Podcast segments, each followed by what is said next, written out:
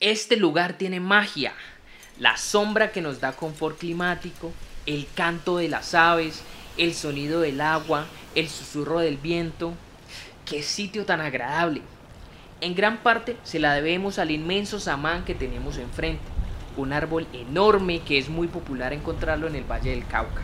Hemos sido testigos que en este lugar son tan importantes las plantas como los animales y las personas. Árboles, arbustos, con flores, sin flores, herbáceas, de luz, de sombra, trepadoras, acuáticas infinidad de formas y verdes que conforman el paisaje que contiene un sinnúmero de relaciones con otras especies, aves, anfibios, peces, algunos mamíferos y sin lugar a dudas nuevamente los insectos. Somos un territorio de redes, estamos conectados entre todos.